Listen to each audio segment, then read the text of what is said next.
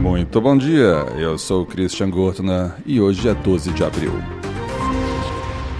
O ano 1961. O cosmonauta russo Yuri Gagarin se torna a primeira pessoa a orbitar a Terra, a bordo da Vostok 1. E, infelizmente, nos dias de hoje, com essa guerra, estão tentando cancelar até o Yuri que na época foi não só um herói nacional russo, mas também percorreu todo o mundo sendo celebrado pela conquista. Esse é o Pretérito, um seu jornal de notícias do passado, e essa foi a notícia de hoje. Até amanhã.